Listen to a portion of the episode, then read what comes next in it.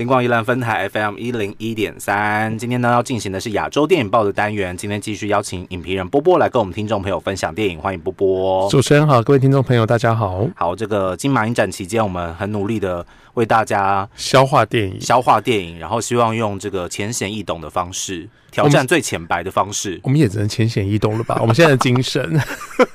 真的，今天才看了三部电影呢。OK，好，那我们今天要跟听众朋友首先来分享的电影呢，是今年。呃，金马影展的开幕片《五月雪》对，那《五月雪》的话是张吉安导演继呃他第一部电影长片《南屋》之后的最新作品。嗯，那当然他接下来其实他的那个长片计划，我觉得已经很很好几部在蓄势待发了。好像第三部已经拍完了，哦，真的吗？金兰老叶吗？哦，不是金兰老叶，这另外一部。是另外一部，他是他别人找他拍的电影。哦，OK，对，啊，那个呃摇篮凡事，对。对，摇篮凡事可拍完了，嗯。那张杰导本身是马来西亚人，嗯，对，马来西亚的华人。那他过去其实是啊广播主持人，跟主持人一样，嗯，对。那广播人，然后做了很多相应的调查，嗯，然后特别他对于那个马来西亚五一三事件相当的关注，是，嗯，对，他是类似我们台湾的二二八，就是有一些政治荡荡动之后造成的一个有点像是种族清洗的一个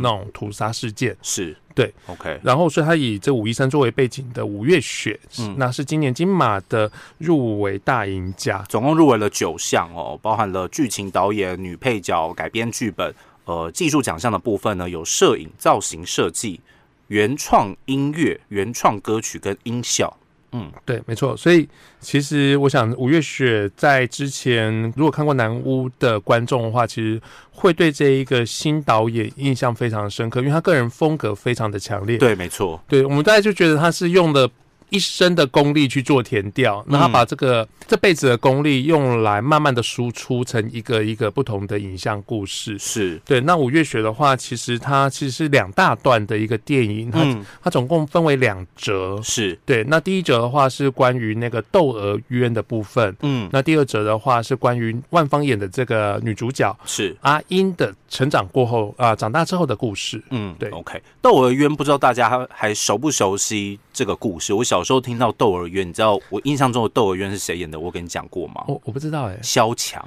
哦，萧蔷演一个电视剧吗？电视剧，然后他是丢在什么布袋和尚那种单元剧集里面。然后小时候我看到《窦娥冤》的那个萧蔷的头被砍下来的那一刻，对我来说很震惊啊！就是小时候不是看萧蔷一脸幽梦嘛，就他腿断掉，那我也觉得很可怕这样子。然后之后看到他头断掉，就掉在那个。刑场上面，他就开始下雪。所以萧蔷是你童年的梦魇，也不能这样说。但是他的确带给我很多，你知道，视觉上的震撼。这样子，OK OK。一个，然后小时候我应该是五六年级开始知道哦，《窦娥冤》这个故事，然后六月雪，然后之后甚至我记得。那个时候，萧蔷她的婆婆还是梅芳演的，梅芳还把她媳妇的头缝回去，什么之类的，完全就是一个鬼故事。对她最后还复活起来之类的啦。OK，好，不过金马不是播这一部。对啦，金马它主要是以这个传统戏曲的方式来诠释《窦娥冤》这个戏嘛。但他选择《窦娥冤》有什么特别原因吗？好像就是五一三事件那一天。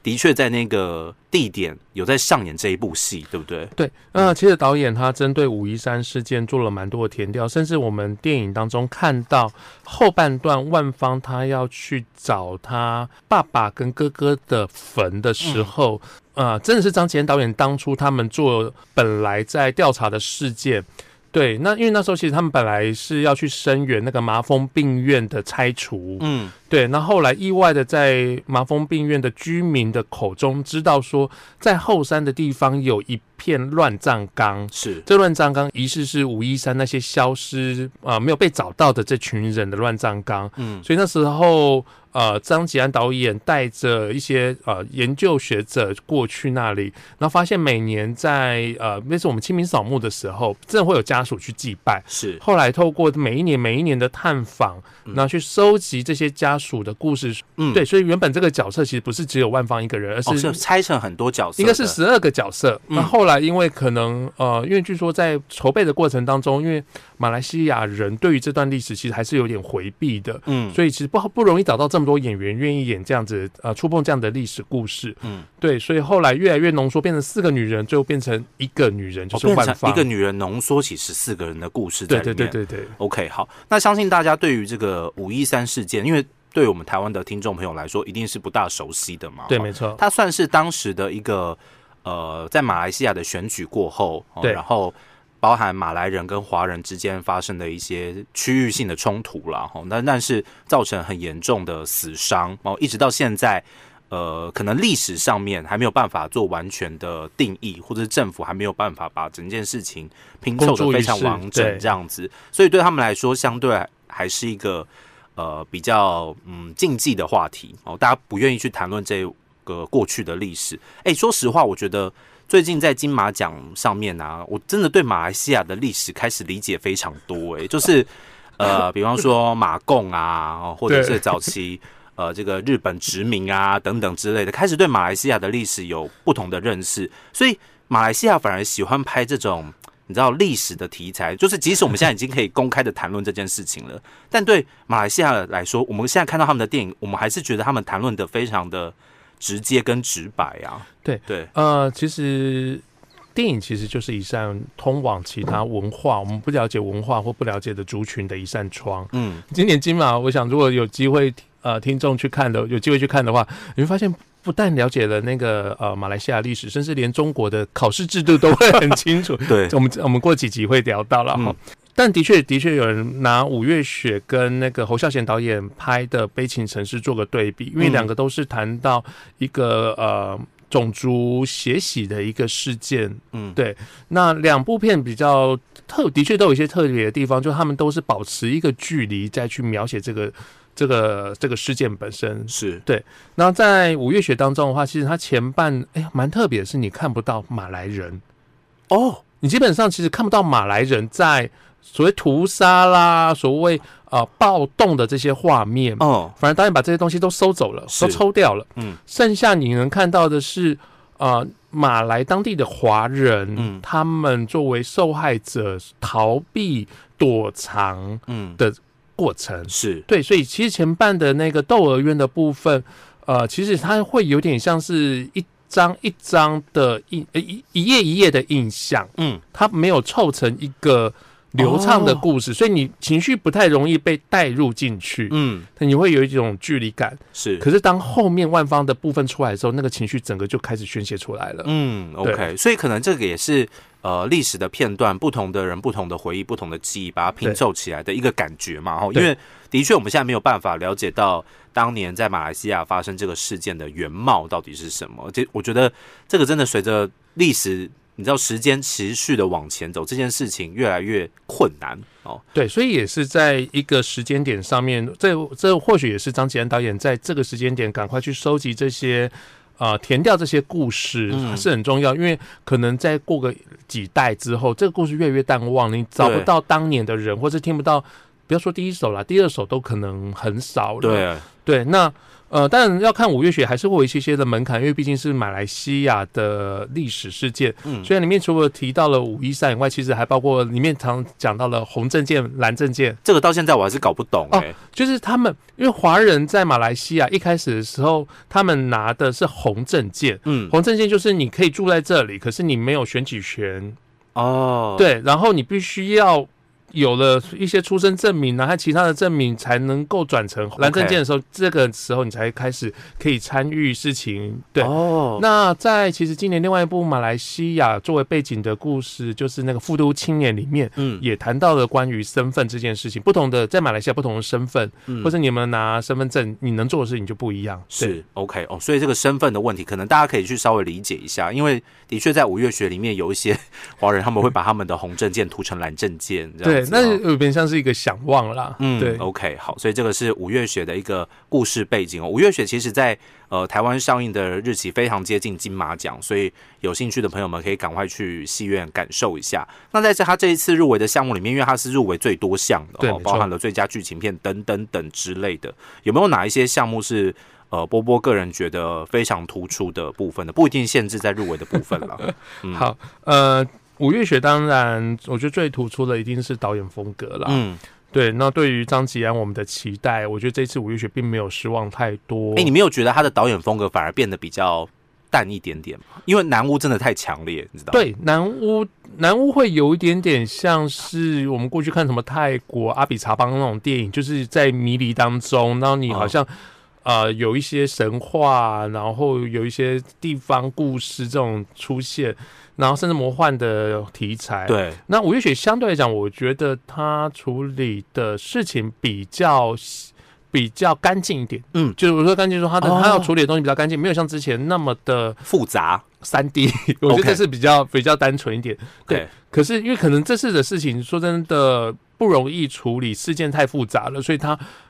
而导演也刻意把距离拉开了，嗯他不希望观众太过于的情绪投入在当中。嗯对，，OK，所以呃，这次的确有点不太一样，所以我们可能也在接下来的呃这几部以后即将问世的《摇篮凡事》啊，或是《金兰老爷》这些，再看看呃张吉安本身他个人的呃个人风格会是什么。不过我觉得其实还蛮一致的啊、你大概看也、也还是可以。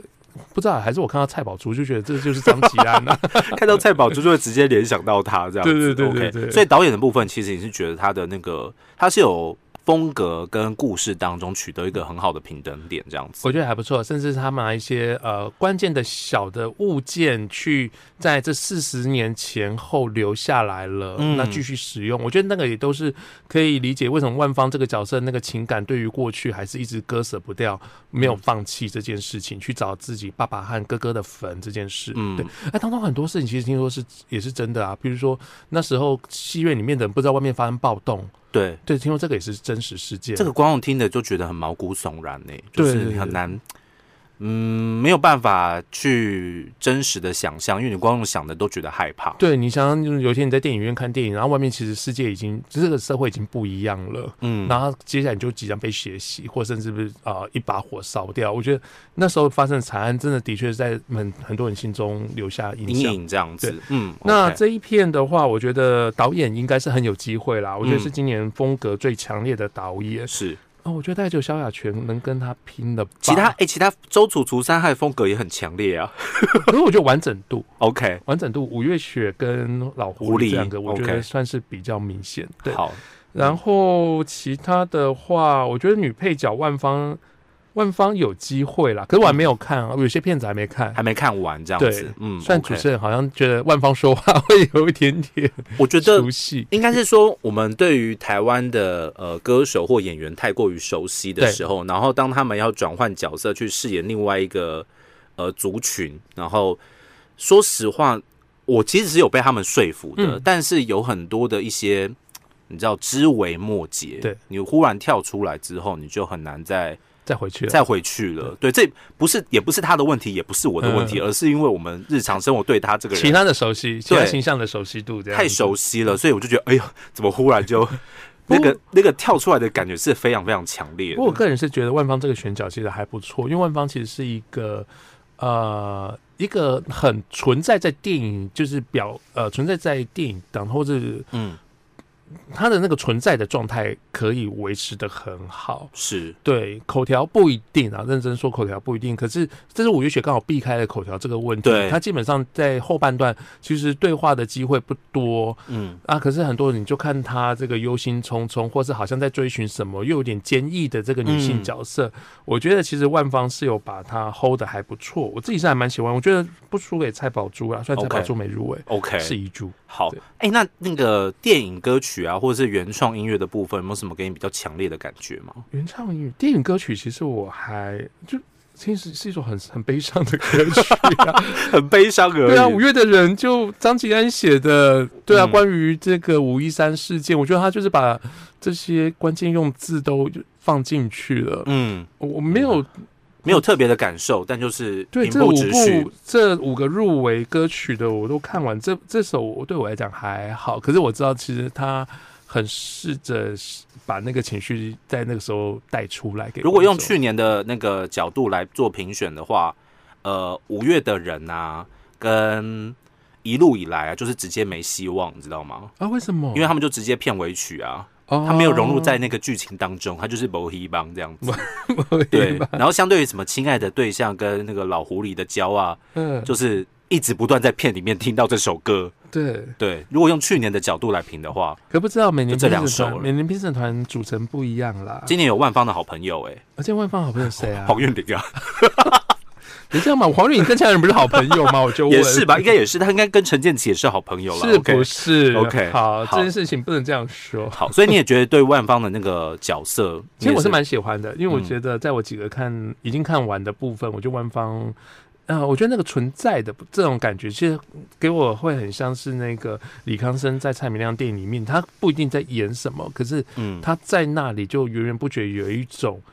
有一种能量。能量和力道出来。嗯对，因为其实，在五月雪当中，大家可能比较熟悉的呃台湾演员，应该还是万芳跟郑仁硕嘛。哈，我本人以前是郑仁硕黑，现在是郑仁硕粉这样子，因为我以前觉得他很油，郑仁硕这一次不错，真对的不错，我也觉得他演的，我觉得他演的也相对来说有给我很很高度的说服力，对然后可能也是嗯，的确在他的戏份没有万方这么一半一半是重了，大概对啊对对，他一半的一半对，因为他跟他是完全不同的，啊，他是第一折的，他是第一折的主要角色，这样窦娥子的部分，对，所以在因为第二者在万方的部分，其实它就是一个大女主的概念。如果只看第二者的部分然后所以其实郑仁硕反而给我的那个对于那个马来人啊，或者马来西亚当地人的那个感受是更加强烈的哦。其实相对来说，他给我的说服力好像又比万方更多了一点点。那不过嗯我觉得，其实今年还有另外一件我们看到出来的趋向趋势，就是说台湾演员跨界到国外去啊、参与演出嗯。的机会越来越多了。因为包括在五月雪里面有郑人硕跟万芳，那嗯在呃那个呃吴康仁一个人就包办了两个呃哦。单元人长久跟那个复读青青年。年，，嗯。对，那我觉得其实这是好事啊，就是台湾演员甚至可以当做呃其他国家他们在拍华语电影的时候的一个考虑嗯。的对象，我觉得这是好的。而且我觉得这些演员出到到国外之后，都给了在他们以前在台湾不一样的表演。好，那诶、最后五月雪因为入围了九项嘛，相当强势。波波觉得，嗯，应该会拿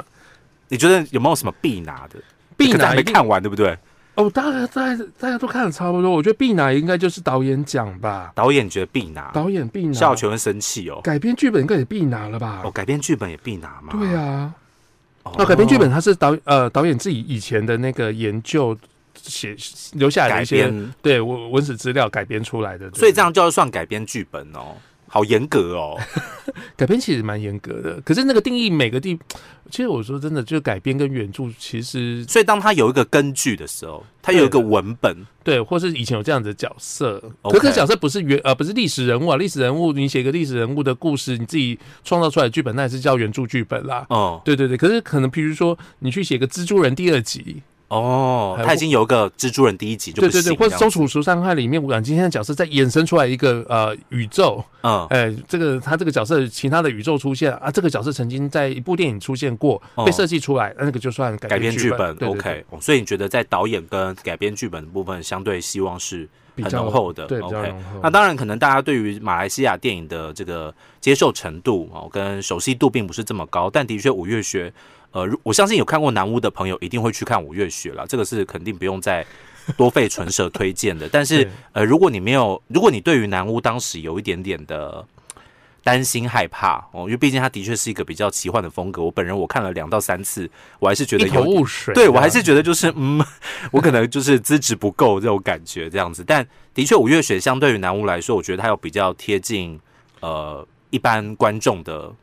视角了哦，所以比较不会这么难吃哦。但是呃，可以去多了解一下它整个故事的历史背景，相对来说会更容易进入到这个故事本身内容，他想要探讨的议题这样子。OK，所以今天跟大家来分享的是今年入围九项的五月雪。今天再次感谢影评人波波来跟我们听众朋友分享电影，谢谢波波，好，谢谢主持人。